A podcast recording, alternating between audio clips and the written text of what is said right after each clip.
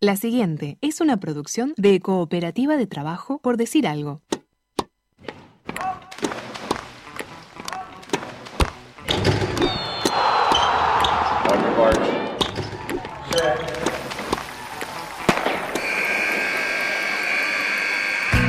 Hay deportes. Y en Por Decir Algo queremos hablar de todos. O de los que podamos desde este momento y hasta las 15. Por Decir Algo.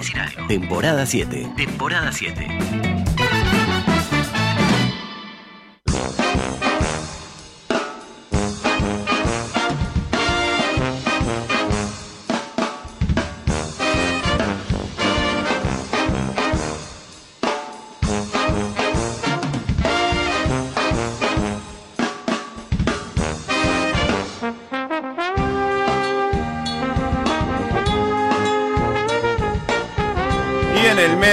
Todo, el fútbol, siempre el fútbol, entre tanto olimpismo, un poco de balompié, de soccer, de fútbol.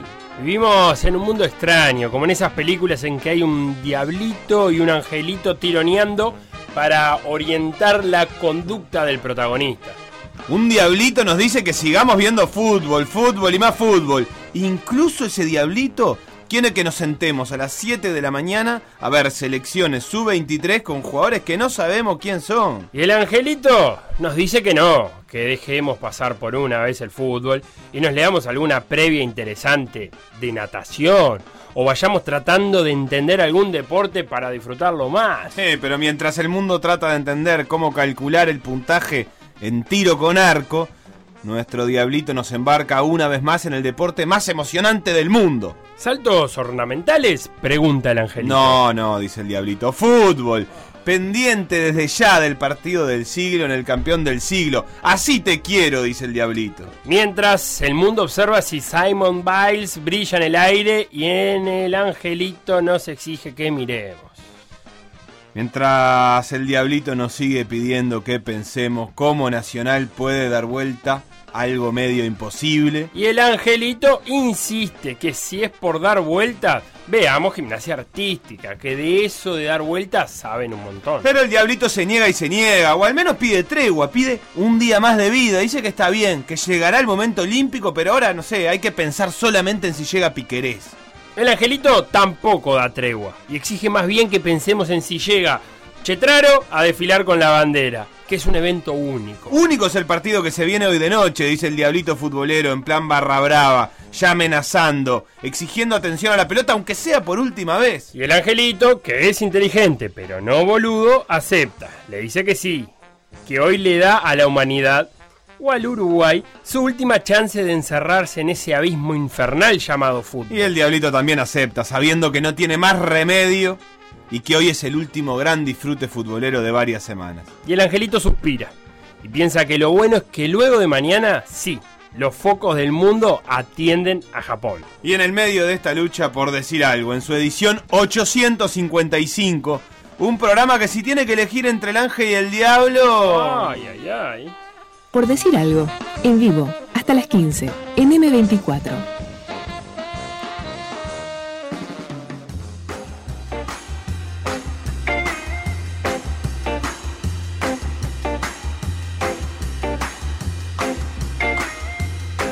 El ángel es Di María y el diablo Echeverry, ¿no? Sí, todos lo sabemos. Sí, es así. El más famoso, eh, Montserrat, El diablo. puede ser otro diablo famoso. No se me ocurren más. Independiente. Lo que pasa es que a Ángel le dicen Angelito. Sí. Porque Ángel, el, aquel 9 de River Plate. Juan Pablo. Sí, pero no le decían Angelito. Y no, porque era el apellido. Bueno. ¿Por qué no le pueden decir Angelito aunque sea el apellido? Y le decían Juanpi, Bueno, supongo yo. Ah, Angelito Di María. Angelito es Di María y Angelito son los Juegos Olímpicos y el fútbol es el diablo, eso seguro. Ahí sí, no tenemos duda. Eh, hay- le podemos contar a la audiencia que hoy tuvimos un precioso intercambio en el, en el grupo olímpico de PDA, eh, tratando un, un ingeniero explicando cómo se calcula el puntaje de eh, decatlón. Decathlon. Y yo no lo entendí. No, yo mucho O sea, menos. entendí la idea. Del heptatlón y del decatlón, que es lo mismo. Que es lo mismo a la hora de, de- de armar los puntajes. De calcularlos. Hay un coeficiente, hay una A, hay una B, una C, hay que elevar cosas, hay que restar. Eh, pero está precioso ese grupo, Seba. Precioso grupo de Juegos Olímpicos. Felo, vamos a tener un programa recontra cargado de Juegos Canta. Olímpicos. Tenemos mucho eh, para hablar de los últimos uruguayos que nos faltan presentar y que están en Japón, del desfile inaugural, eh, del equipo de refugiados, que es uno de los equipos más interesantes. Eh, en realidad no es exactamente un equipo, sino los eh, los atletas que compiten bajo De manera individual. de manera individual bajo la, la bandera de, de los refugiados pero démonos eh, la oportunidad de hablar también del clásico que es hoy que es a las 21.30 y es la vuelta en el campeón del siglo del partido que en la ida ganó Peñarol 2 a 1 a Nacional se define un lugar en la próxima fase de la Copa Sudamericana donde ya se confirmó el rival porque ayer eh, Sporting Cristal empató de visitante 1 a 1 contra Nacional de Sarandí con un gol muy cerca del final y le alcanzó para ¿Otra eliminarlo. vez? Sporting Cristal con tres goles en los últimos minutos del partido, los ot- Sí. la otra vez los dos en descuentos y ahora a cinco minutos del final, se mete y elimina a Arsenal. Sporting Cristal. Así que quien pase de Peñarol Nacional que le vaya a preguntar a Barini qué conclusiones sacó. Exactamente. Eh, dicen los que cubren a Nacional que a estas horas Capucho ya le dio el equipo titular a los jugadores. Los jugadores de Nacional ya saben quiénes van a jugar hoy de noche. El problema es nosotros, si sabemos quién va a jugar hoy de noche. Porque hace un par de días hablábamos, o ayer mismo, hablábamos de un probable que, que con el correr de las horas fue cambiando. Eh, Insistimos, siempre basándonos en, aquellos periodistas que, siguen el día a día nacional. Y hoy parece ser que el probable de Nacional es con Roget en el arco, con Armando Méndez de lateral derecho, Corujo Marichal Cándido, o sea, saldría la borda del equipo. Acordémonos que en la semana barajamos que la borda podía ser zaguero. Una mitad de la cancha que no se dijo durante toda la semana hasta ahora, que es Carballo Martínez Cantera. Emiliano Martínez. Emiliano Carballo, Martínez. Emiliano Martínez. Cantera. Maxi Cantera. Ocampo Vergesio Fernández. O en 4-2-3-1 si querés, Ocampo. Sí, Emiliano Martínez Carballo. Sí. Y Ocampo por un lado, Fernández por el otro, Cantera detrás de Vergesio. Sí. Pero que puede ser un 4-4-2 en algún momento. Pero bueno. Carballo Martínez. Carballo se mete en el clásico. Eh, ah, eh, también en la semana. Se va, se va el doble 5 característico que es Neves Piris. Y se mete Carballo, eh, Carballo Martínez. En la semana se habló, se habló de Carballo trasante. Me parece que Carballo Martínez. Martínez puede. se puede asemejar un poco más a las funciones que cumple Piris. De volante central más posicional, de encargado de las coberturas cuando se van arriba los laterales, de mantener como una especie de orden táctico. Sí. Y, y Carballo, ese, ese segundo volante más, más jugando de interior, box to box, llegando al área, lo que hace Neves. Eh, me parece, lo que hace Neves, tratando de hacerlo en, mejor forma que lo ha hecho últimamente Gabriel Neves. Luego, es eh, apostar a cantera detrás de Vergesio, eso ya lo conocemos, lo ha hecho, pero lo ha hecho cuando no estuvo Leandro Fernández. Será novedad esto de que cantera juegue eh, aún estando Leandro Fernández. Y lo otro es, Leandro Fernández jugando por afuera, lo recordamos a aquellos primeros partidos de Nacional que no tuvo ningún resultado. ¿Te acordás? Contra Argentina. El primero, capaz. Sí, y después ha jugado siempre cerca de Vergesio y ahí es cuando vemos un Leandro Fernández eh, mucho más eh, decisivo a la hora de, de culminar las jugadas y además siendo una segunda carta de gol para Nacional. Por lo cual va a ser interesante y me parece a mí que de las primeras cosas que tenemos que prestar atención es en ataque dónde se va a ubicar Leandro Fernández. Porque yo no me lo imagino pegado a la raya eh, como si es Ocampo, esperando o no participando del juego durante un buen rato que no va a pasar nada. Me lo imaginó mucho más en el carril central.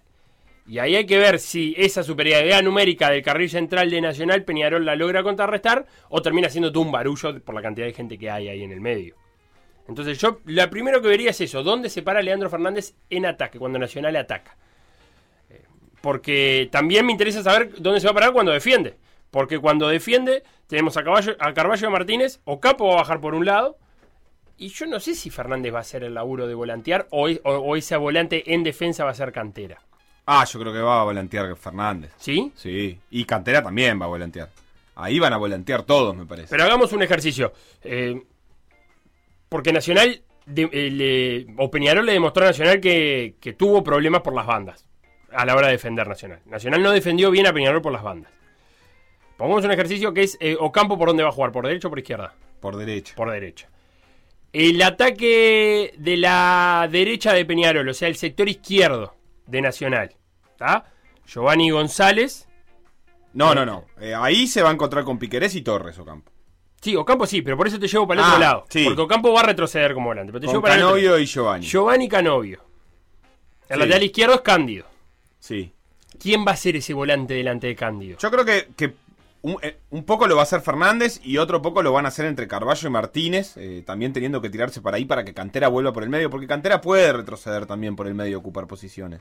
Sí. Eh, y eso le va a permitir a los dos ¿Sabes cuál, medio ¿sabés salir me, un poco cuál me parece que va a ser la función de cantera? Referenciar a Gargano. Sin duda también. Gargano, me parece que es tarea. de- me parece a mí que Cantera también explica que juegue de titular porque. Porque en defensa va a tener que laburar de eso. De que Gargano no lance cómodo. Sí, y, y- y también ayudar a alguna pe- especie de, pre- de presión que o sea, Na- Nacional tiene que hacer dos goles. eh, no puede jugar el mismo tipo de partido que jugó la otra vez. Más allá de la efectividad del partido que jugó, que fue mala. Además, no estoy seguro que pueda. Eh, no, no, no estoy seguro, no, estoy seguro que no puede y no pasa por su cabeza jugar un partido de, de respuesta como el que planteó en el clásico de la apertura, ni tampoco el que planteó el otro día. Y para eso necesita que Peñarol no juegue como. En Peñarol va a conducir Cajelmacher como lo hace habitualmente. Gargano. este, yo creo que- Trindade que, Trindade, alguna- algunas alineaciones empiezan a hablar de, de Damián Musto de vuelta. Yo creo que no, no, no me imagino. No habría Eh, razón. No Trindade hizo un. Lo gran mismo- partido, Lo mismo que la otra vez. Eh, la otra vez también Cepelini jugó muy bien metido ahí. Y para eso Nacional necesita generar, tener gente que le permita eh, dificultar, dificultar la salida de Peñarol. A mí, la otra vez bueno, eh, la salida fue siempre con ventaja de numérica de Peñarol y estirándolo a Nacional además. Eh, esperando que salga y jugando y jugando y jugando y generando huecos. Este, es cierto. Capaz que Peñarol no repite la misma precisión que le permitió, por ejemplo, hacer el primer gol en una sucesión de toques complicados, complejos, que le permite ponerse de cara al gol. Ahí hubo muchas virtudes que no aparecen siempre. Eh, no siempre el Canario Álvarez va a poner de espalda una pelota eh, picada atrás para que caiga justo para el que llega. No sí. siempre Giovanni y había, se ya, van a había- ya había avisado igual Peñarol antes de ese primer gol. ¿no? Claro, pero claro, en el conjunto Peñarol fue muy superior. Entonces me parece que Peñarol, que Nacional, al tomar esos riesgos, van a evitar que más jugadores recorran más espacio de la cancha. Va a tener que presionar en algún momento la salida de Peñarol. No tiene más remedio que hacerlo. Sí, y ahí Peñarol eh, tampoco ha, demostrado gran precisión cuando lo presionan en salida, ¿eh? Porque una cosa es Cajelmacher conduciendo y lanzando, que lo hace muy bien, y otra cosa es cuando hay que jugar en corto y generar superioridad numérica, donde Formiliano y Kevin Dawson no son, no es el apartado en el que más se destaquen. Entonces, si, si hay una presión de Nacional, yo creo que, que eso va a terminar en pelota larga, rápidamente, digamos. Eh, Porque si no, si la pelota no llega rápidamente a Trindade y a Gargano, el triángulo final de Peñarol no es un triángulo que pueda construir superioridad numérica. Pensando en que quizás, eh, ¿Por qué no? porque el, el Formiliano y Dawson no, no son no son especialmente buenos en eso. Sí, Peñarol, eh, Nacional va a tener que tratar de que Pero el problema es con, con no quién, salga. con quién presiona Nacional. Vergesio, Vergesio va con un zaguero y quién va con el otro. No, Ver- Vergesio hace una, una, presión que es súper posicional y el otro día eso se notó. Entonces creo que es ahí que también Cantero, Campo y Fernández, o sea, Nacional, a ver, corregime si me equivoco, pero agrega dos, dos jugadores ahí, porque ni Cantera ni Fernández estuvieron la otra vez. Es decir, No, pero, pero si, si nosotros pensamos que Cantera va a ir con puede- Gargano. está bien, pero puede poner tres ahí. Eh, Nacional va a poder poner tres jugadores ahí, que la otra vez Pero me quedan apenas podía me poner libre- uno, que pero era me quedan libres las bandas. Bueno, y, pero algún lado va a tener que elegir. Siempre algún Sí, lugar te queda más libre que, otro. Está bien, pero yo no sé si a Peñarol le dejó libre las bandas. Bueno, pero es que no tiene, no tiene más alternativa Nacional. Tiene un montón de problemas que solucionar y, y en el- algún riesgo va a tener que tomar. Yo creo que Vergesio solo no va a poder. Si deja conducir a Gargano con Cajelmacher, eh, porque solo presiona a Vergesio, no le va a funcionar. Va a tener que sumar a Cantera y Ocampo va a tirarse, va a mantener la, la zona de Piquerés. Y, Trasante va a tener que salir, eh, o, Carballo, a, cubrir un poco y a esperar que Cantera retroceda por el medio. Pero eh, en algún momento va a tener que tomar ese riesgo porque si no Peñarol le va a manejar la pelota. Creo que la estadística era 65-35 del primer tiempo de Peñarol Nacional. Y Nacional no puede jugar otra vez otro partido así. A mí me parece que no puede.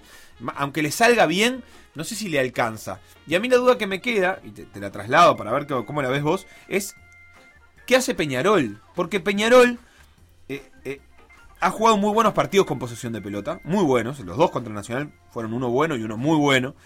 Pero se siente cómodo también con, lo, con el juego directo. De hecho, el, primer Peñarol de este, de este semestre era un Peñarol que corría las bandas y que salía rápido muy bien. Y que tenía problemas cuando el ataque era posicional. Claro, entonces este Cuando ahí Peñarol puede digamos. tener una especie de, de seducción de decir, bueno, a ver, a ver qué pasa si yo no, no tengo tanto la pelota y, y logro salir rápido, porque tengo con qué también. Esto. Esto para la Riera es un, es un problema porque vos tenés que. O sea, Nacional va a ajustar, pero Peñarol, o sea, la Riera no puede pretender hacer daño de la misma manera que hizo daño el partido pasado. Porque uno tiene que suponer que va a haber un ajuste de Nacional. Entonces vos tenés que ya arrancar con el contraajuste. ¿Se entiende lo que digo? No tenés que esperar a ver qué plantea Nacional para ver cómo ajustamos. Me parece que el entrenador tiene que partir de la base que Nacional va a ajustar. Además, por el resultado, va a tener que salir a jugar de otra manera. Y eso es, es- termina siendo una ventaja para Peñarol, porque Peñarol ha tenido un problema, desde incluso el mejor Peñarol de principio de año, ha tenido problemas cuando los cuadros se le encerraron atrás. Porque a Peñarol le, quedó más cómodo los partidos contra Corinthians que contra River Plate. Y es una cosa que puede ser eh, irracional porque el Corinthians es mucho más equipo que River Plate paraguayo. Pero River Plate se le metió atrás y Peñarol le costó mucho más eso. Y Nacional en el Parque Central no hizo una cosa ni la otra. Ese fue el gran problema. Porque no salió a esperarlo. De decir, bueno, juntamos línea, lo esperamos acá y que Peñarol resuelva la falta de espacio. Salió a esperarlo en una zona intermedia rara donde pudo hacer lo que quiso Peñarol. Bueno, pero también con, con Pero la necesidad de recuperar ahí para poder atacar, porque a Nacional le cuesta le costó muchísimo. Pero te voy a decir más, los primeros 15 minutos a Peñarol le costó muchísimo. Canovio estuvo muy impreciso cuando hubo que triangular en corto, en, poca, en pocos metros por la derecha. Cuando esa pelota tenía que ir de, de Giovanni, Canovio y Canovio tenía que tratar de, co- de conectar con Gargano, con Trinidad con Cepelini, costó un montón esos primeros minutos para Peñarol. Después sí empezaron a aparecer los espacios. Entonces, Peñarol, ¿qué es lo que va a. qué es lo que debe esperar de Nacional? Y tiene que esperar que Nacional cambie la manera de defender. Va a cambiar porque cambian los nombres. Y con los cambios de nombres también hay cambios de características. Eh, en los laterales. Méndez Cándido no es lo mismo que los dos laterales. No es lo mismo que Almeida y la borda. Entonces. También va a ser interesante tratar de entender rápidamente cuál fue el plan de la Riera. O cuál es el, el plan que, que supone la Riera que va a tener Capucho. ¿Entendés? En este juego de ajedrez, la Riera tiene que estar así en su cabeza diciendo, bueno, ¿cómo va a ajustar Capucho? Entonces está, si Capucho hace esto, yo tengo que hacer esto otro. Y, y- y rápidamente también, porque, porque me imagino yo que Nacional va a querer plantar de entrada condiciones en el partido. No quiere decir hacer un gol de entrada, porque a veces parece que lo- lo- los, los análisis previos son hay que hacer un gol a los 15 minutos como si, si eso fuera un objetivo. O como si no fuera un objetivo en otro momento hacer un gol. Ni que hablar que Nacional, si le llega un gol tempranero, el partido cambia totalmente. Pero no puede ser el objetivo ese. Lo que sí, el objetivo de Nacional puede ser implantar condiciones de arranque. Eso sí es un objetivo realizable. Es decir, vamos a jugar en cancha de Peñarol de, de los primeros momentos. Y vamos a hacer una presión tras pérdida y vamos a plantar la línea nuestra en la mitad de la cancha y que ellos jueguen con pelotazos largos. Ahora, ahí también, cuidado, porque donde, donde conecte un par de pelotas eh, profundas, Peñarol tiene para correr. Por afuera y por adentro. Canario Martínez también ha demostrado que jugando lejos del área es, eh, es un buen delantero.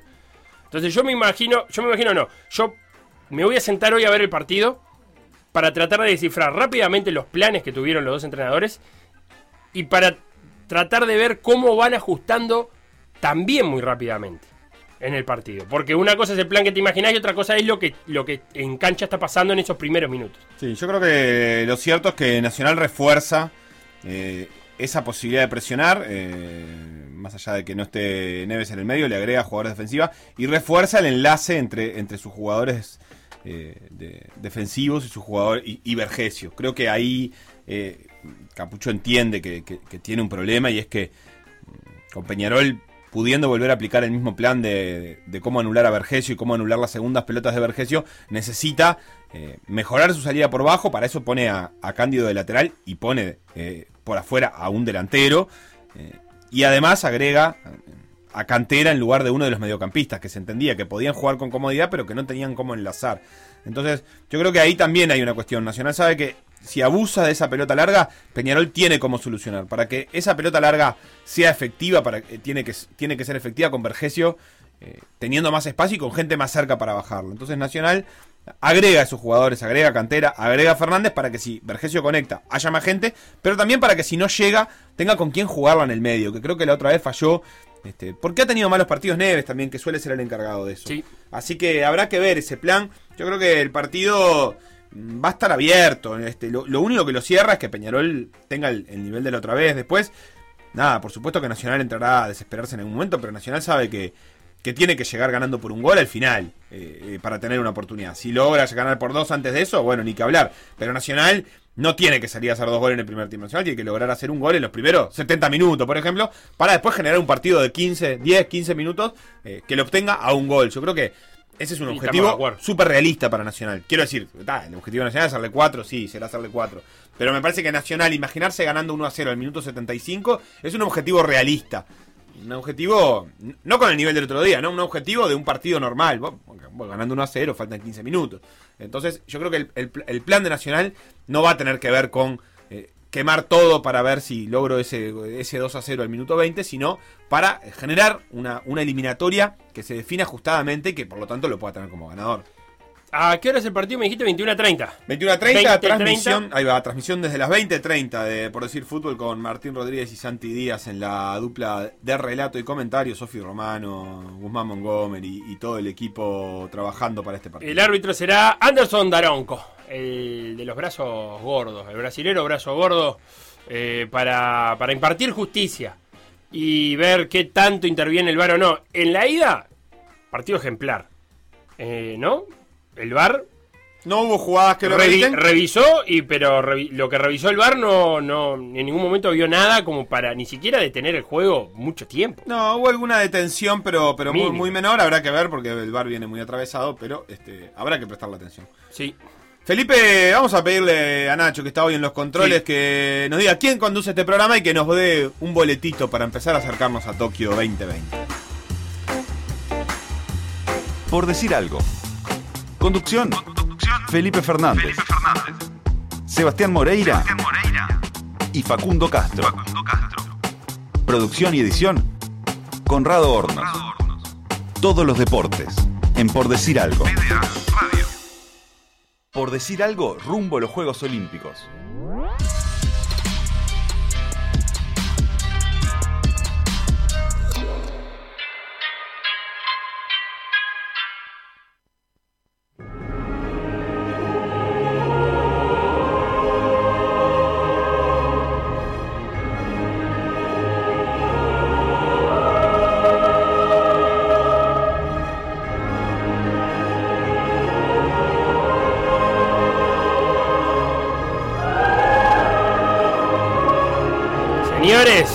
Palpita Tokio, estamos a menos de 12 horas. Tranquilidad, Malena. Tranquila, Malena. Que Yo le voy a responder Tokio. a mi amiga Malena. Se viene Tokio, Malena. Estamos todos entoqueados. Mañana a 8 a.m. ceremonia de apertura.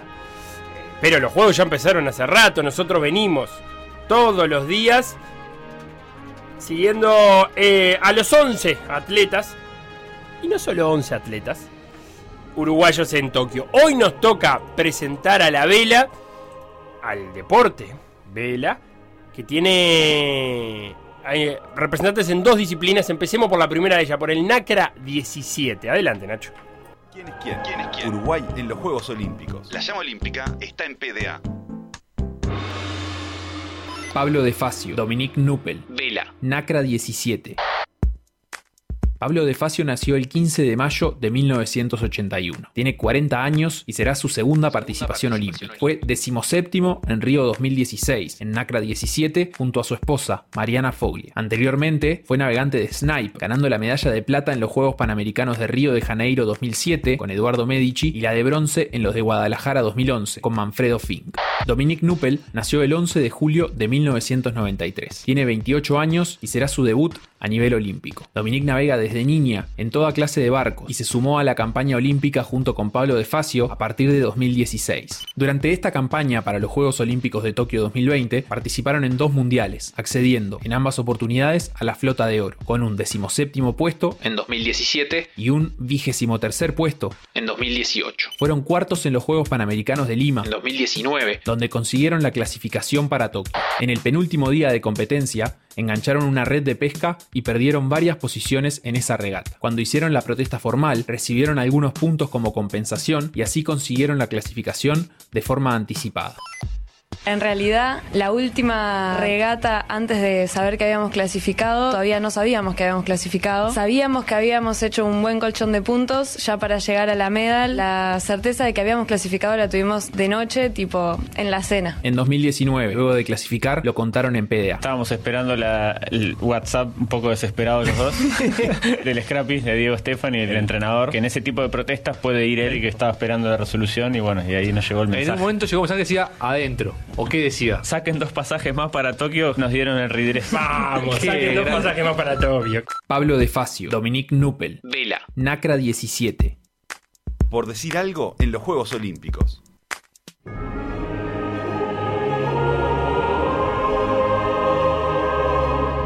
Ah, la dupla del Sí, Nacra señor. 17, el barco volador. El barco volador. Si vos querés decirlo así. Sí, el Facu le gusta mucho decir eso. En Nacra 17, ¿a quién le tenemos que prestar atención? Bueno, Santiago Lange y Cecilia Carranza. Argentinos ellos. Santiago Lange en, en Río fue el competidor de más edad y además, recordemos, con un pulmón solo. O sea, un pulmón menos que, que el resto de la, de la gente dio un cáncer. eh, y fueron, Cuatro como todo el mundo. fueron, fueron medalla de oro. También hay que tener en cuenta a la dupla italiana, que fue campeona del mundo en el 2018. Y quién lidera el ranking mundial, los españoles. Así que, no sé, ¿está la eh, Nacra está en la penca? No está en la penca. Tranquilidad, la familia entonces. ¿Cuál va a ser los objetivos de, de los uruguayos, de la oveja y de Dominique? Y bueno, meterse en esa medal race. Ahora te propongo lo siguiente, vamos a escuchar a Lola y contamos cómo se compite en vela y las posibilidades de tanto de Lola como de la embarcación Nacra. ¿Quién es quién? ¿Quién es quién? Uruguay en los Juegos Olímpicos. La llama olímpica está en PDA. Dolores Moreira, Vela. Láser Radial. Lola nació en Paysandú el 16 de febrero de 1999. Tiene 22 años y será su segunda participación en Juegos Olímpicos. Fue campeona mundial juvenil y además fue medalla de plata en los Juegos Panamericanos 2015, cuando consiguió la clasificación a los Juegos Olímpicos del año siguiente. En Río 2016 tenía 17 años y finalizó en el puesto 25. Esta vez apunta a meterse entre las mejores 15 y, si consigue además estar entre las mejores 10, competirá en la Medal Race. Su sueño de ser olímpica comenzó en 2012, siguiendo los pasos de Alejandro Foglia, que fue octavo y se llevó el diploma olímpico en los Juegos de Londres. Tras aquellos Juegos Olímpicos, Foglia visitó Paysandú y dio una charla para jóvenes navegantes, entre los que estaba Lola Moreira.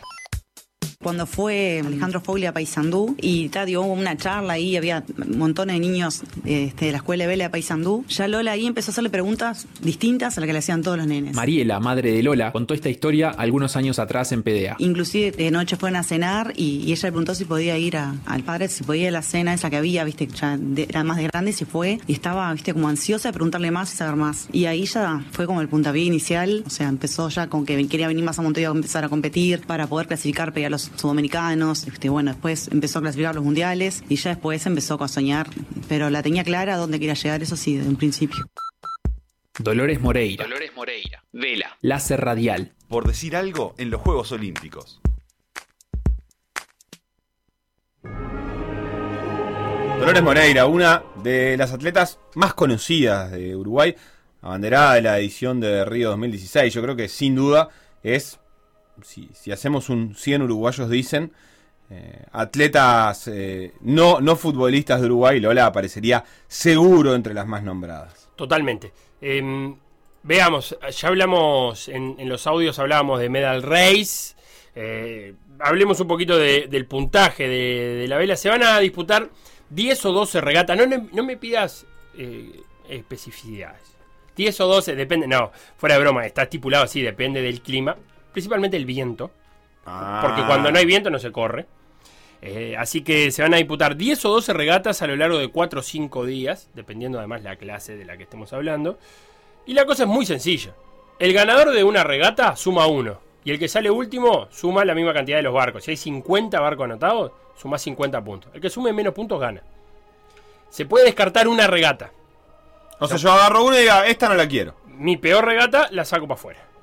Eh, eso, eso hace que uno, si entra a ver el puntaje, va a ver puntaje total y puntaje neto. Que va a calcule, se va corriendo a medida de que se vaya descartando la Claro, regata. pero solo una. O sea que, por ejemplo, si vos te va muy mal en la segunda, eh, ya, ya te gastás esa, digamos, salís 23, por ejemplo, ya te gastás el descarte Sí, y los- y y tenés los- que tratar de meter buenas. Los buenos de estos no tienen descarte muy alto, no son, no salen 25. Capaz que la que está peleando medalla, alguna regata te puede salir 12, 13. Pero tendría que. O sea, los, los descartes de ellos son bajos. Pensando en, en- en ese juego después de, de- de números. Pensando en la medal race. Después de esas 10 o 12 regatas y los descartes, los 10 con menor puntaje, que vienen a ser los 10 mejores clasificados, pasan a la medal race. La medal race corren 10 barcos, pero se duplica el puntaje. Entonces, el ganador suma 2 puntos y el que sale décimo suma 20. Por ende, la cuenta es fácil, vos tenés que llegar a menos de 18 puntos del tercer puesto si aspirás a medalla. Si, si vos clasificaste a la Medal Race octavo, pero el tercer puesto te quedó a 20 puntos, por más que corra las Medal Race y se llame Medal Race, no vas a tener chance de medalla. Claro. La Medal Race es una regata especial que simplemente suma doble para la tabla acumulada, pero no reinicia, no es que empiezan de cero y van a competir a la Medal Race y si salís tercero en la Medal Race tenés la medalla de bronce. De hecho, fue lo que le pasó a Jano Foley en Londres. Eh, Jano se mete en la Medal Race sin chance de medalla. Y quiero recordar que le fue muy bien en esa Medal Race. No sé si no termina arriba. En Río 2016. En Londres 2012. ¿En, en Londres 2012? Que fue donde gana diploma olímpico. Terminó saliendo octavo. Porque del cuarto al octavo se lleva diploma olímpico. ¿Eh? ¡Ja! Qué lindo un diplomita. En láser radial, que es la mm, categoría de Lola, están las tres medallitas de Río de Janeiro, oro, plata y bronce, están, repiten. Tenemos a la mm, neerlandesa Bouwmeester, a la irlandesa Annalise eh, Murphy y a la danesa Anne-Marie Rindom. Esas tres fueron lo- las tres medallitas de, de Río. Pero además tenemos que sumarle a la líder actual del ranking mundial, que es la belga Emma Plashart. Así que esas son como las, las candidatas para, para la categoría de Lola, que había ido a Río a sumar experiencia. Lola era muy chica en Río, era difícil que pudiera, que pudiera apostar algo más que no sea sumar experiencia. Pero yo creo que eh, Lola está capacitada, tiene el talento para merodear la Medal Race. Merodearla. Merodearla. Sería cerquita, precioso. cerquita. La verdad es que sería precioso. Sería precioso porque uno de los objetivos que, a los que puede aspirar la delegación uruguaya es a ver si suma alguna final. Sí, no, además en, eh, en esto que decís vos, es si entras en la Medal Race es muy posible que tengas chances de diploma. Es, es difícil pensar que entres en la Medal Race sin chances de diploma. eh, De, de pelear ese diploma olímpico. No, claro, exactamente. Entonces, este, que son 8 de los 10. Eso es eh, importantísimo. Exactamente. También hay que decir, eh, por si.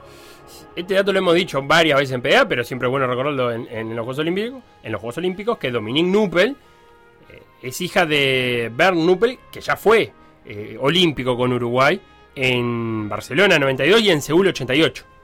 Eh, en, en- en ambas, en ambos Juegos Olímpicos, así que la familia Nuppel vuelve a estar en un Juego Olímpico representando a Uruguay, Sebastián. Me No gusta son- mucho la vela. Eh, sí, se pasa muy poco. Se pasa poco. Se pasa muy poco. De hecho, está anunciado que se pasará posiblemente Medal Race, pero no parece estar en los planes eh, que se pase ninguna otra competencia. Yo no sé si eso es por la dificultad también de. Se corre en Enoshima, no sé si lo dijimos. Eh, eh, no, en el agua se corre. Ah, se corre en el agua. Eh, sí, se corre En la prefectura. Se dice así, ¿no? En, en Japón todo prefe- la prefectura de Hiroshima, la prefectura de Tokio. Pero no sé cuál es. Se corre en la bahía de Enoshima, pero no sé de qué departamento, de qué prefectura es. Ah, bueno, No averiguame así, eso. Ya te pongo. Eh, la vela no estará seguramente entre las más televisadas. Lo que sí tiene la vela para los que quieran dar vuelta a la maquinita Sí. del nerd es que se hace seguimiento satelital de los barquitos que están compitiendo. Entonces, si uno entra a la página de la World Sailing, eh, la Asociación Mundial de Vela, puede poner, y yo creo que se le aparece sin problema, podrá ver, creo yo que de todas las competencias, cómo se van moviendo los barquitos eh, por el camino, pero claro, sin que alguien te lo explique es difícil, porque no siempre el que va primero, eh, el que va adelante Claro, va primero, porque porque, que el tiene que ver por dónde vienen las boyas, hay que ver si está de, de frente, espalda, si está aprovechando el momento, ¿no? Si tiene es muy difícil. ceñida, yo te Claro. repito palabras que... Claro, depende de dónde venga el viento, porque capaz que el que va adelante del todo, a la hora de girar, le va a costar mucho más que otro que viene atrás, pero eh, eligió esa posición. Claro. Enoshima queda en Fujisawa. ¿Está? La bahía En la de prefectura Enoshima. de Fujisawa. Sí, eh, es en un pu- es- se realiza en el puerto recreativo de Enoshima, que forma parte de la ciudad de Fujisawa. ¿Está? Está unida a la ciudad por un puente. Cuidado con el puente, lo primero Cuidado con el puente, cuidado con Godzilla. No son los únicos uruguayos que están en Tokio, Felipe, y que merecen ser presentados, porque el jugador número 12 Sí. de la delegación uruguaya es ni más ni menos que Facundo Castro. ¿Quién es quién? Uruguay en los Juegos Olímpicos. La llama olímpica está en PDA. Facundo Castro, nuestro enviado a Tokio.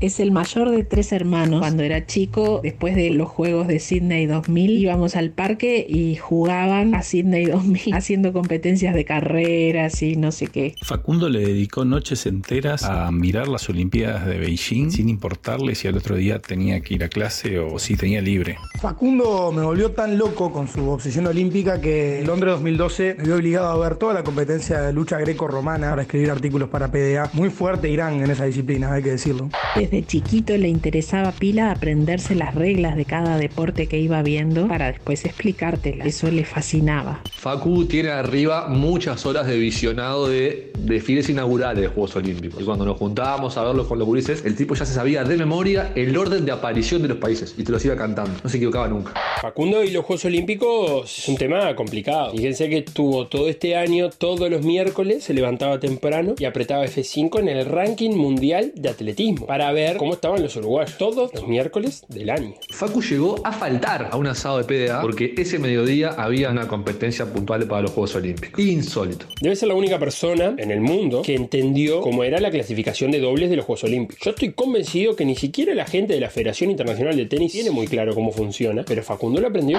El interés de Facundo en los Juegos Olímpicos hacía que nuestro living se convirtiera en un centro de cómputos con dos pantallas de computadora más la televisión para no perderse el detalle de ningún deporte. Y Facundo está mal de la cabeza. Cuando volvió de Toronto, me hablaba de squash, de squash y que no, que la final fue así. Fue... De squash, ¿cómo le voy a seguir el hilo de una conversación? Es un consumo problemático que tiene de los Juegos Olímpicos. Esa locura es, es insostenible. Enfermito del todo con los juegos.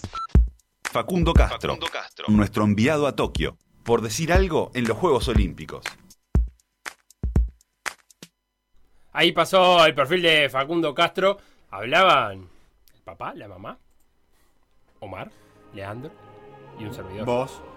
No dijiste nada, Facundo. No dije nada. No, no, me, se me pasó totalmente. Estás muchas cosas. El, el dato Conrado me, me- me hizo acuerdo en un momento, pero no llegué ni a registrar de eso. Los dedos mágicos de Conrado en la edición. Facundo que ya está allá, está bien, eh, está pasando muy lindo. Eh, ¿Qué pasó, Seba? Tengo, ¿Querés que te Sí. lea dudas de la audiencia? Dale. O capaz que te pongo en un apretado. Acá No, Guille, por ejemplo, nos preguntaba si el peso eh, es medido en la vela, eh, el peso de, de- de- de los tripulante. tripulantes, o del tripulante, si existe algo parecido. Y unido a esto, pregunta si conviene que el navegante sea pequeño o grande. Bueno, sí, se calcula. Hemos hablado varias veces con el Chato Chaparro, que es el entrenador de Lola Moreira, por ejemplo, diciéndole, a veces, eh, contándonos que hay momentos en que Lola tiene que ganar algunos kilitos para, para, para compensar su baja estatura. Eh, porque Lola es bajita, entonces hay que compensar, sí. Para juega. tener mejor control. Para tener mejor control del barco. eh, Lola navega, esto lo sabemos también, Lo- Lola navega mucho mejor cuando hay menos viento, porque ahí incide menos el peso del tripulante. eh, eh, y, y ha, saca- ha hecho grandes, grandes regatas cuando hay poco viento. El tema es que tiene que haber el suficiente como para que se largue, no puede haber Para nada. que se mueva el barco. Claro. Pero sí, es importante el peso y se toma en cuenta a la hora de hacer los ajustes en el barco y a la hora de navegar, obviamente. Felipe Fernández, acá la presentación de la vela que nos tendrá a todos atentos, este, porque tiene estas chances de meterse en Medal Race. La cerrada la arranca Sí. el 25 de julio. Es la categoría de Lola. Domingo. Y el Oveja y Dominic debutan el 28. Eh, las carreras de, vela van a arrancar a las 12 horas. A las 24, quiero decir. De ahí en adelante. No va a haber nada antes. Bien, no, no es un deporte mañanero, qué raro. ¿Cómo va a ser mañanero para nosotros? Es la noche de allá. Ah, vos estás en las horas 24 de acá. A las 20. ¿Cómo va a las 12 de la noche Bueno, en Japón? Pero a las 12 de la noche de acá es las 12 del mediodía ya, por eso te Ey, pregunto, que no ah. es de las mañanas. Ah, no, es la- no, está bien, arrancan al mediodía. Ah, ahora te entendí, tenés razón. Arrancan a los mediodías, parece. Me resulta, pensé que pensé que podían ser más, más matutinos, pero no sé. Capaz En que no Japón, sopla Japón tanto es como. Rocha, porque que sopla viento de tarde lo que pasa. Es ese en eso se parecen Japón y Rocha. Pausa, que se viene una guía para conocer el desfile y se viene un repaso por el equipo de los refugiados que compiten en Juegos Olímpicos. Lo que pasó en por decir algo, revivirlo en pda.uy o buscar los podcasts en Mixcloud o Spotify.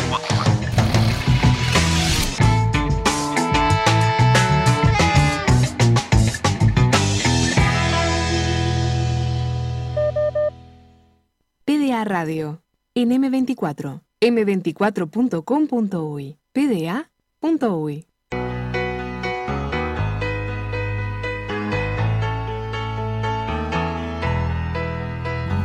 small town girl, training in a changing world.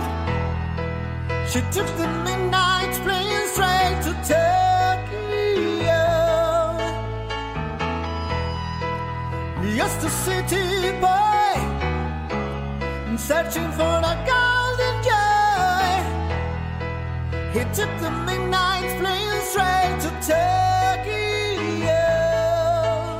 Tokio, dijo la canción, Sebastián. Tokio dijo la canción que es de la organización de, de Panam Sports, que es su canción homenaje a la delegación panamericana que va a los Juegos Olímpicos. Cualquier en su cosa. amplio sentido. Cualquier cosa. ¿No te ¿Cómo? gustó? Eh, Carnaval. Te quejas todo el tiempo de carnaval. Todo el tiempo te quejas de carnaval. Agarro una canción. Y lo peor es que le saqué la introducción. Sí, no, lo vi. atletas Yo- hablando. Sí, ya, yo ya me enojé en su momento cuando la lanzaron. Panam, vamos a armar un. Vamos a armar un poquito más. Aparte, Panam, ¿cuánto Panam hay acá? Poco Panam. ¿Por qué Panam? ¿Vos te sentís? ¿Cuánto, ¿Cuánto panamericanismo hay representado en esta canción, en estos ritmos? A ver. Es mejor que la de Tokio, te voy a decir. Que todavía no sé bien cuál es la canción oficial de Tokio, Canadá, a Estados Unidos, confesar. de, de México para abajo, no, hay, no está representado en esta canción. Pero no hay sí- un solo ritmo representado en esta canción. No, no está, eso, eso es cierto. Dale, le falta. Le falta. eh, ¿Cómo se dice? ¿Qué le falta? Marimbas. Marimbas, eso ¿Qué quise decir. Aunque hice el gesto de la maraca, me Sí, parece, pero, vos que querías decir eh, Caribe. Sí, le falta Caribe, le falta Caribe, le falta Caribe, Flores, Crucero. Felipe, empieza Sí, el desfile mañana a las desfile. 8 de la mañana, 20 horas horario japonés. Vamos a repasar un poco eh, cómo sentarse a ver el desfile y entenderlo un poquito más. Bien, dale. Se espera que sea la ceremonia inaugural más fría de los Juegos Olímpicos en términos de clima, porque se ha decidido que no haya público, como en todos los eventos deportivos de los Juegos Olímpicos, sino además quitar algunas señales de excesiva alegría para acompañar el clima de tragedia que ha vivido el mundo en este año y medio. Es decir, no hacer de esto una fiesta, sino apenas una ceremonia. Ay, ¿Qué implica eso? Bueno, se han retirado muchos elementos festivos y tampoco habrá grandes personalidades. Incluso muchos famosos o muchos poderosos, como marcas, como ya se habló de Toyota, también Panasonic, eh, y políticos, se han bajado porque no quieren quedar asociados eh, con sus caras y sus nombres a unos Juegos Olímpicos que no son extremadamente bienvenidos por la siempre racional sociedad japonesa. Se habla de que es entre 5 y 6 de cada 10 japoneses no están de acuerdo con la realización de los Juegos. Así las cosas, no se espera demasiado juego y baile, más allá del festejo de los atletas. Y además No me- lo organizan los japoneses, lo cual ya pone la vara baja en términos de diversión. me ¿Cómo que parece. nada? Ey, ey. Pero, o sea, cortamos la parte de anime, se corta toda. Yo creo que la ceremonia. Que haber, la- a ver, la la parte- parte artística se va a mantener. Yo, yo, yo encargado de ceremonia japonés, Edad Media, Sí, Samuraises, sí, todo eso sí. ¿Ah? ¿Qué son los samuraises? el, el plural de samurái. Ah. Los samuraises, Sí, ¿está? La modernización forzosa, sí. ¿tá? Cuando nos cerramos el mundo, Japón encerrado el mundo, bicho bolita, bicho Sí, bolita, nos encerramos, no hablamos con nadie, no hablamos con nadie. Apertura del mundo. Apertura del mundo. eh, y, y, y nos pasamos para el otro lado. Anime. eh, los dibujitos que conquistaron el mundo. Dieron, son todos japoneses, dieron la vuelta al mundo los dibujitos. Esa parte no va. Em, La cortamos porque es mucha alegría. Puede ser que no. Lo que sí es no seguro. voy a ver a, a, a, a, No. a Capsan, Tsubasa, Oliver Atom abrazándose a un Pokémon, ¿no? Sí, yo creo que esa parte va a estar. ¿Sí? La que no va a estar es. Yo no sé si terminarán con fuegos artificiales. Esa parte. Eso es más chino. Capaz que no, es más chino, pero bueno, todos sabemos que no hay tanta diferencia. No, no, pero probablemente está. Y por ejemplo, si no va a estar, por ejemplo, va a estar el primer ministro japonés, no va a estar su esposa, como que no se va a transformar en una situación familiar, sino que va, va a pasar incluso de los 10.000 VIP que iban a estar cuando no había público, se bajó a que estén apenas 1.000 en las tribunas. Ese como Eso- los mensajes de WhatsApp. Uno dijo que no iba y empezaron a Sí, empezaron a caer. Aún así, desfilarán. Dale. La consolidación de los desfiles y los protocolos se establece allá por 1920, luego de Amberes, Bélgica. Ahí aparece las pautas básicas de lo que van a ser todas las ceremonias inaugurales a partir desde ese Juego Olímpico hasta el de ahora, que es el del 2020-21. Entre los protocolos se destacan algunas obligaciones que eh, impone el Comité Olímpico Internacional para darle prestigio a los Juegos Olímpicos. Por ejemplo, los Juegos deben ser inaugurados por el jefe de Estado del país anfitrión, que es recibido a su llegada por el presidente del Comité Olímpico Internacional y por el presidente del comité organizador. Y después habrá un programa artístico que re- realza la, la historia de la ciudad, la historia del país que alberga los Juegos Olímpicos y que además tiene que poner eh, en valor, bueno, los clásicos valores del olimpismo mundial, el- la solidaridad, la empatía. El doping bien entendido. El doping bien entendido. eh, y todas esas cuestiones vinculadas al fair play que son eh, herederas del el varón Pierre de Coubertin. El programa artístico será entonces el, eh, el, el gran atacado, quizás por esto de la alegría, Claro. por esto que decías vos, y a partir de ahí viene el desfile. Bien. ¿Es aburrido o no el desfile? Es una polémica a tener en cuenta. Poco sí. Es raro el desfile, pero eh, hay que ver. Todos los equipos participantes marchan después de Grecia. Abre Grecia. Abre Grecia. Y todos antes de la nación anfitriona que cierra, en este caso es Japón. Siempre abre Grecia en honor a los originales Juegos Olímpicos. No, posta a posta. eh, me encanta eso porque eh, en, la, en la Asamblea General de la ONU, ¿sabes quién abre? Brasil, siempre. Sí.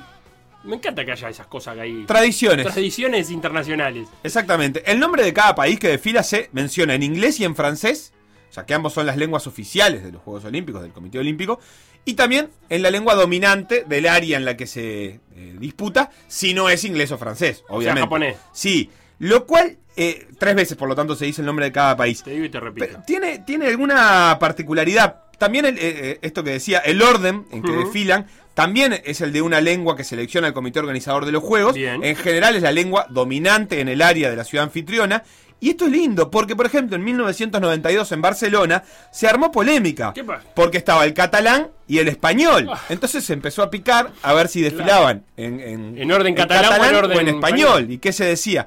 ¿Qué se solucionó? En francés. Chao, nadie vio nada. Acá nadie vio nada.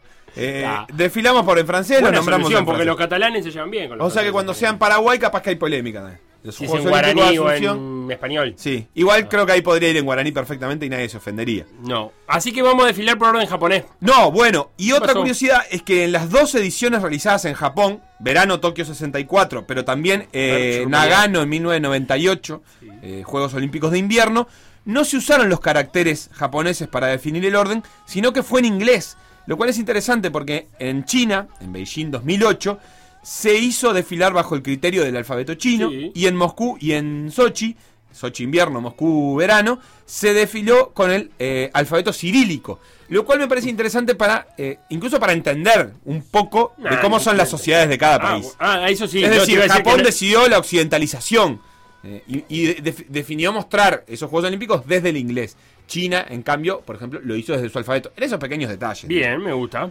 Eh, para Tokio lo que se sabe es que Japón cerrará, pero el cambio para estos desfiles es que antes de ello desfilarán Francia y Estados Unidos. Al final, eh, como sedes de los próximos Juegos Olímpicos, las delegaciones de Francia por los Juegos Olímpicos de París y las delegaciones de Estados Salimos Unidos. ganando nosotros. Porque nos Quedan aleja- dos pesados para el final. No, pero nos aleja de Estados Unidos. Sí. Uruguay y USA, vos tenés que estar lejos de eso. Y ahora estamos Y quedás cerca por el fondo, pero es Nah. Te pero hay quedan mucho- varios en el hay medio. varios en el medio. Eh, te queda Venezuela. Venezuela. que Son Vanuatu. 40 y pico. Son dos. Vanuatu. Vanuatu- No, Tuvalu son dos. Vanuatu no Vietnam. me acuerdo. Eh, vos buscate por ahí después cuántos son, porque me interesa. Zambia. Después del deseado desfile, pues, todas delegaciones numerosísimas, me nombrás. El presidente del comité organizador hace un discurso, después lo hace el presidente del Comité Olímpico Internacional, que ahí, bueno, se declara que somos todos buenos, que los Juegos Olímpicos son el reflejo de lo mejor de la humanidad, cosas por el estilo, y al finalizar, un representante del país anfitrión, que casi siempre ha sido el presidente del país, declara la apertura oficial de los Juegos. Recordemos que fue Temer en los de Río, eh, porque había Eso empezado fue- el impeachment a Dilma, lo cual generó una especie de algunas rechiflas y además generó que Dilma se negara a ir porque no aceptó tener un puesto eh, en la ceremonia por debajo del de Temer a quien no le daba legitimidad. Eh, ahí se anuncia, se declaran inaugurados los Juegos Olímpicos de Tokio, celebrando la 32 segunda Olimpiada de la era moderna. ¡Pim! Suena ahí el himno olímpico, entra la bandera olímpica, desplegada horizontalmente, portada por varios deportistas, y ahí se lleva la bandera para izarla en el mástil. Y ahí empieza la antorcha. Ah, hay que hacer entrar a los antorchas. Y se irá encadenando entre postas de atletas hasta que un último atleta enciende el pebetero. ¿Quién la prende? Siempre hay misterio. De hecho, suele ser el gran misterio de la ceremonia es guardarse quién va a encender la antorcha, siendo que la verdad es que nadie conoce ningún deportista japonés en su vida. Pero igual hay un misterio.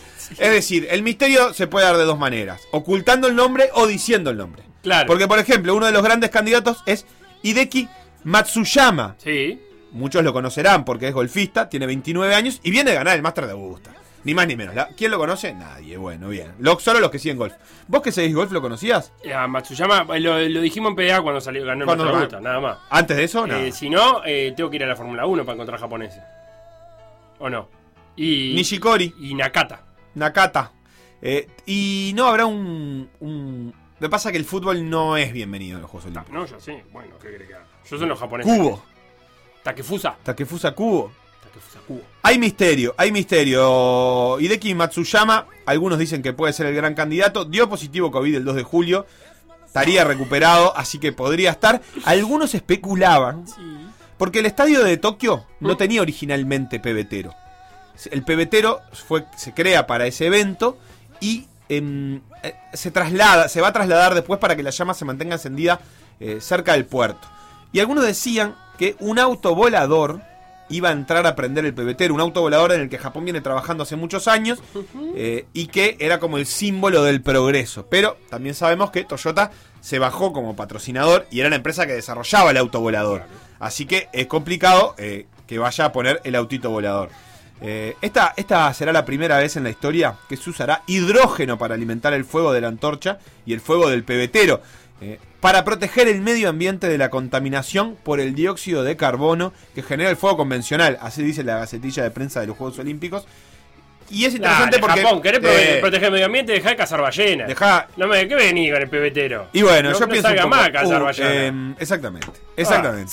Pero los Juegos Olímpicos tienen varias señales medioambientales. Si vos has prestado atención, Felipe, sabrás que las medallas son fabricadas con metal Ah, reciclado. eran no, es- y que las camas son de car- con cartón. La idea es generar una fuerte conciencia de sustentabilidad, que también es interesante porque no solo Japón está con esta cruzada, sino que, por ejemplo, eh, Asia está embarcando en esto muy fuertemente. China, en el Congreso del Partido Comunista que Sí. se realizó hace relativamente poco, eh, declaró por primera vez eh, una eh, necesidad de proteger el medio ambiente como parte de la, de la revolución china, de la Bien. República Popular China. Es un cambio, por eso muchas medidas, verán, tienen que ver con eso. Eh, en fin, ¿desfilarán? ¿Cuántos? Dicen que había más cosas planificadas eh, para los juegos que no las van a mostrar por esto de achicar. Por ejemplo, hay algunos autobuses que se conducen solos, que están andando por la Villa Olímpica. Habían creado mucha tecnología, para ellos es era muy importante mostrar esto y están un poco eh, tristes por no poder mostrar todo el esplendor que habían generado para los Juegos Olímpicos.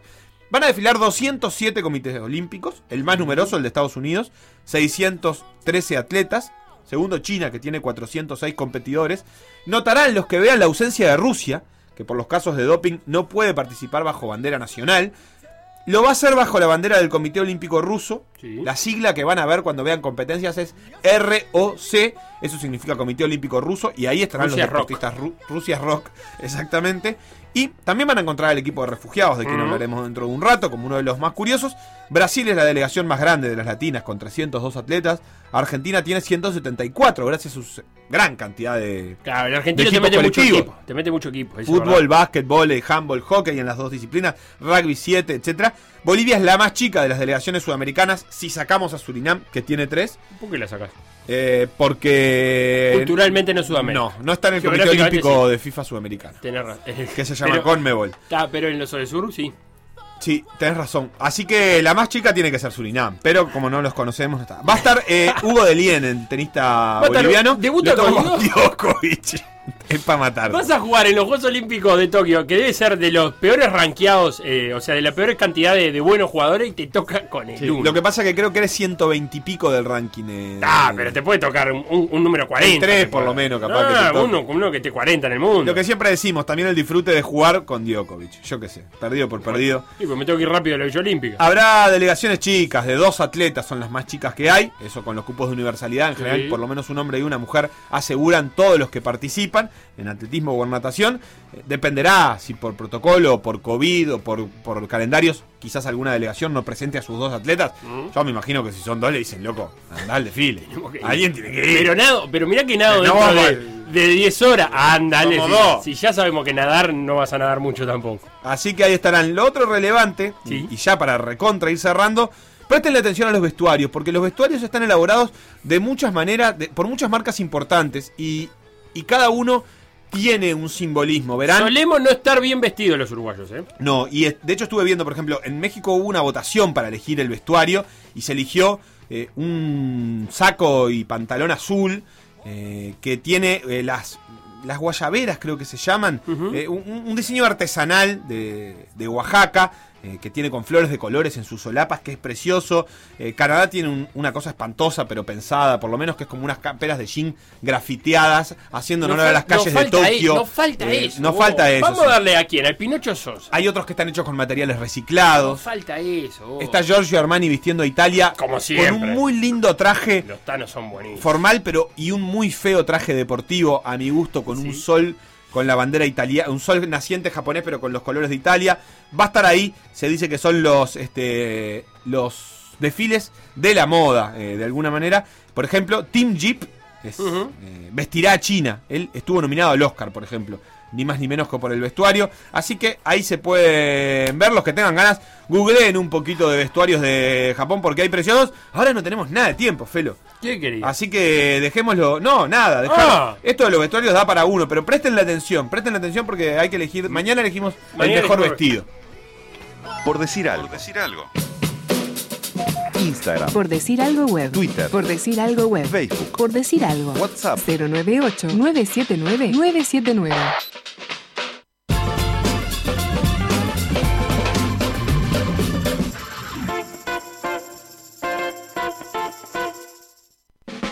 Por decir algo. PDA.uy. Seguinos en Facebook, Instagram, Twitter o Spotify. Todos los deportes en M24 97.9 FM Montevideo 102.5 FM Maldonado. PDA Radio. PDA Radio.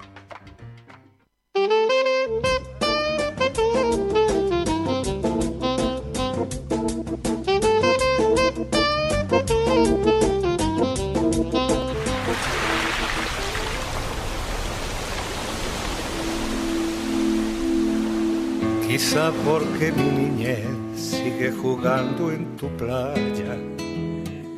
Y escondido tras las cañas duerme mi primer amor. Quizá porque mi niñez sigue jugando en tu playa, escribió Serrat y lo cantaba ahora. Le cantaba a un mar Mediterráneo que ahora cuenta otras historias. La niñez debería ser el principio de las cosas, nunca el final. Pero las historias de refugiados carecen de lógica. Es así que un niño en una playa deja de ser un niño en una playa. No hay castillitos adornados con piedras, rastrillos, palitas u otros juguetes. No hay rezongos de padres pidiendo que no vayan al agua, ni niños saltarines huyendo de las olas. Estar seco no es una opción si uno viaja arriba de una patera. Tirarse al agua no supone ninguna diversión. Un niño en la orilla no es un niño en la orilla. Aylan Kurdi dejó de ser un niño en una orilla turca del Mediterráneo. Todos lo vimos, con esa foto le pusimos rostro a los números que una y otra vez repetían en las noticias. La historia la resume la Deutsche Welle. Los kurdí son una familia siria de clase media. Entre ellos, Abdullah Kurdi, peluquero de profesión. En 2011 su esposa Reana y él tuvieron su primer hijo, Galib. Dos años después tuvieron el segundo al que llamaron Alan. Para escapar de la guerra civil, la familia se traslada en 2012 a Kobane, la ciudad de la que provenía la madre Reana. Sin embargo, aquí tampoco están a salvo del ISIS. Abdullah viaja primero solo a Turquía en busca de trabajo, luego hace traer a su familia. La vida en Estambul es dura. Kurdino encuentra trabajo como peluquero, ayuda en obras de construcción. Traza un plan. Quiere llegar a Europa en barco, donde ya vive un hermano. 2 de septiembre de 2015. Alan Kurdi, de dos años de edad, yace ahogado en la playa de Akiarlar.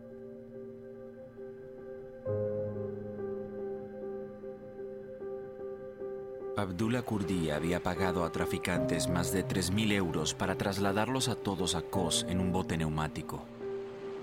Alan murió, su hermano Galib de cuatro años también, así como su madre, Reana. Tan solo sobrevivió Abdullah Kurdi. El bote volcó porque la gente se paró. Tomé la mano de mi esposa. Teníamos chalecos salvavidas. Intentamos mantener a nuestros hijos a flote, pero no pudimos. Primero murió Galib, después Alan. Y nunca olvidaré las palabras de Galib cuando me dijo, papá, no tengas miedo.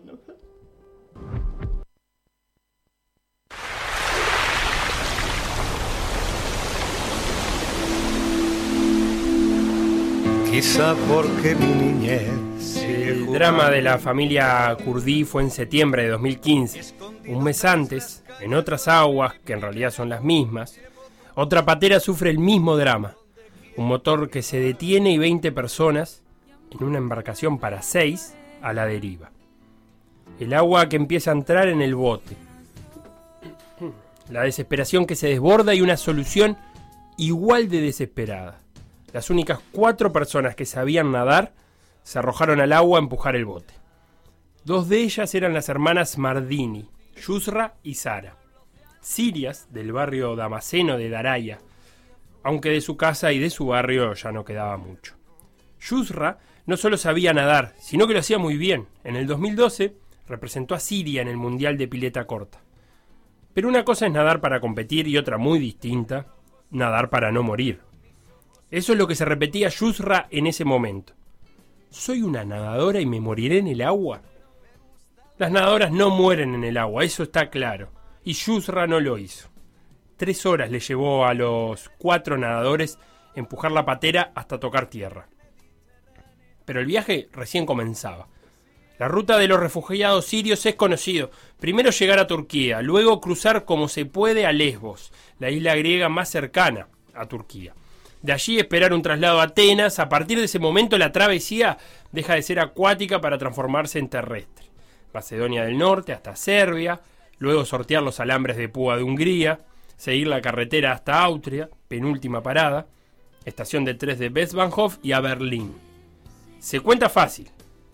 Se demora más de 20 días y 6.000 euros. Eso entre quienes pueden contarlo.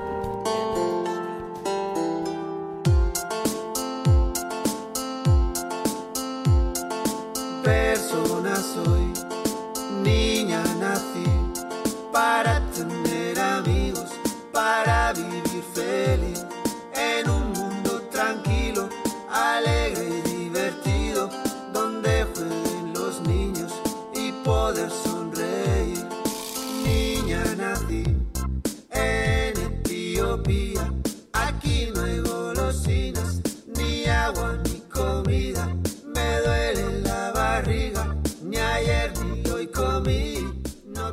Yusra hizo ese camino y en Berlín consiguió una prueba con un entrenador de natación. Enseguida detectó que había años de formación en sus movimientos. Era 2015, los Juegos Olímpicos de Río asomaban. El sueño de Yusra era estar en ellos, pero sin un país uno no puede competir. Ser Siria sin serlo. La solución la aportaría la ONU junto al Comité Olímpico Internacional. En octubre del 2015 decidieron lanzar por primera vez en la historia un equipo de atletas refugiados. Nueve serían los elegidos. ¿De qué trata el equipo? Lo cuenta la mismísima Yusra. The refugee team is uh, uh, athletes who uh, run away. El equipo de refugiados son atletas que huyeron de su país natal y que quieren continuar siendo atletas, pero no tienen ni el material ni el apoyo para poder hacerlo. El Comité Olímpico Internacional brinda eso. Eso es lo que decía Yusra. Y hablemos de números. El 1% de la población se encuentra desplazada. 80 millones de personas. 30 millones de ellos son refugiados obligados a irse a su propio país. A irse de su propio país. Un refugiado es, según la ONU, alguien que se ha visto obligado a huir, a huir de su país a causa de la persecución, la guerra o la violencia. De esos desplazados, la ACNUR, el alto comisionado de las Naciones Unidas para los Refugiados, calcula que entre 30 y 34 millones son niños, muchos de ellos sin acompañantes. Cinco países representan dos tercios de las nacionalidades de las personas desplazadas a través de fronteras. Siria, Venezuela, Afganistán, Sudán del Sur y Myanmar. El problema es grande como el mundo, pero las soluciones no son igual de grandes.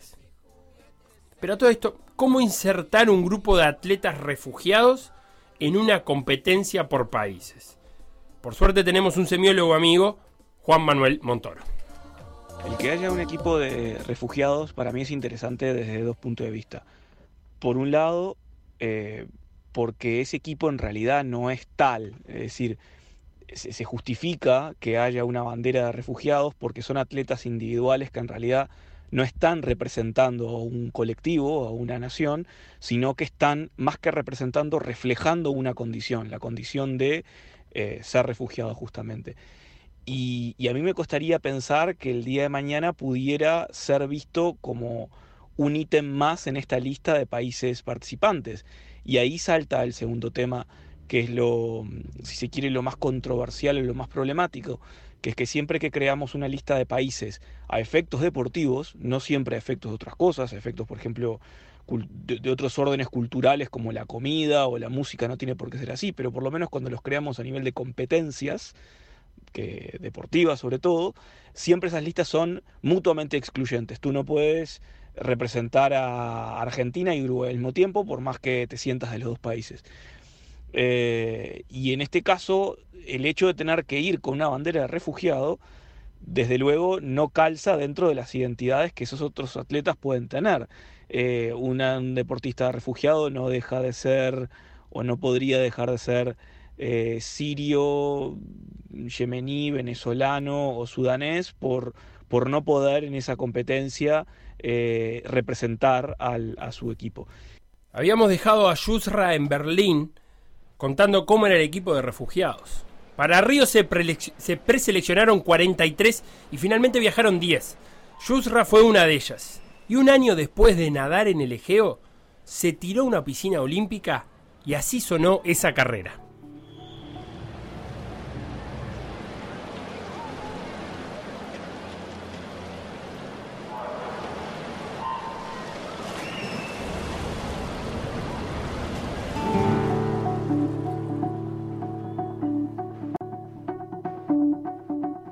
Yusra ganó su serie en los 100 mariposas, pero no le alcanzó para llegar a semis.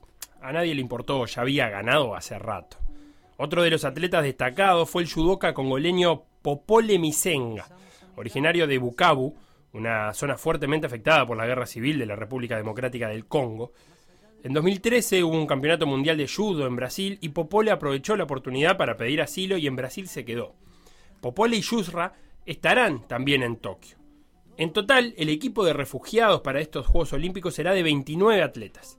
9 sirios, 5 iraníes, 4 procedientes de Sudán del Sur, 3 afganos, 2 eritreos, 2 de la República Democrática del Congo, un sudanés, un camerunés, un iraquí y un venezolano.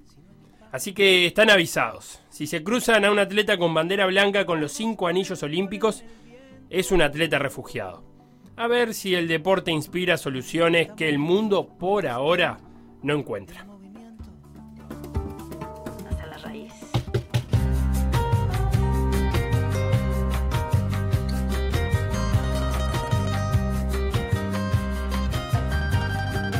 Sigo cruzando ríos, andando selvas, amando al sol. Cada día sigo sacando espinas de lo profundo del corazón. En la noche sigo encendiendo sueños para limpiar con el humo sagrado cada recuerdo. Cuando escribo tu nombre en la arena blanca con fondo azul, cuando miro al cielo en la forma cruel de una nube gris, aparezcas tú. Una tarde subo una alta loma, miro el pasado, sabrás que no te he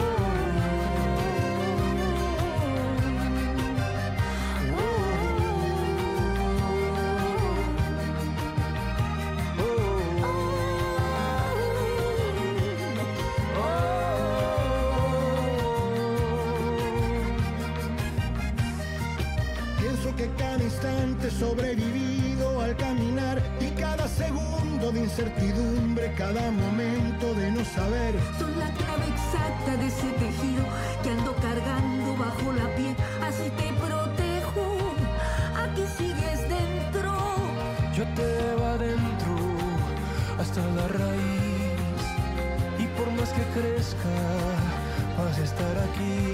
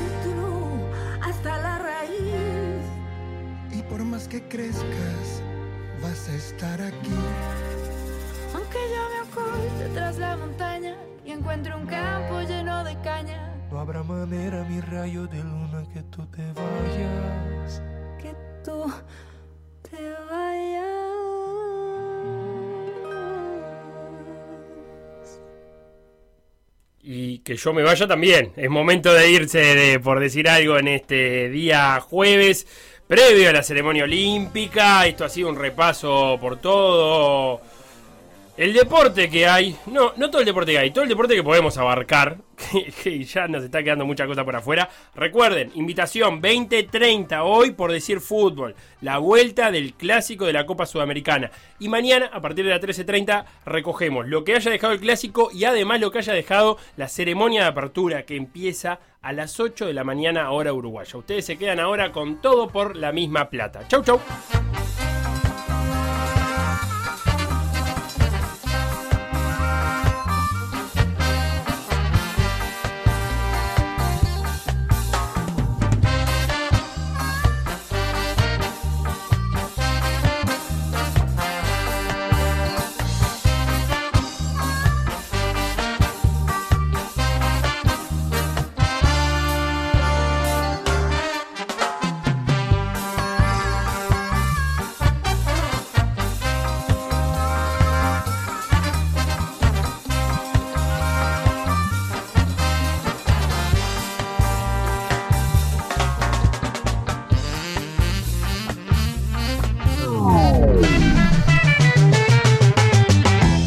En por decir algo, revivirlo en pda.uy o buscar los podcasts en Mixcloud o Spotify.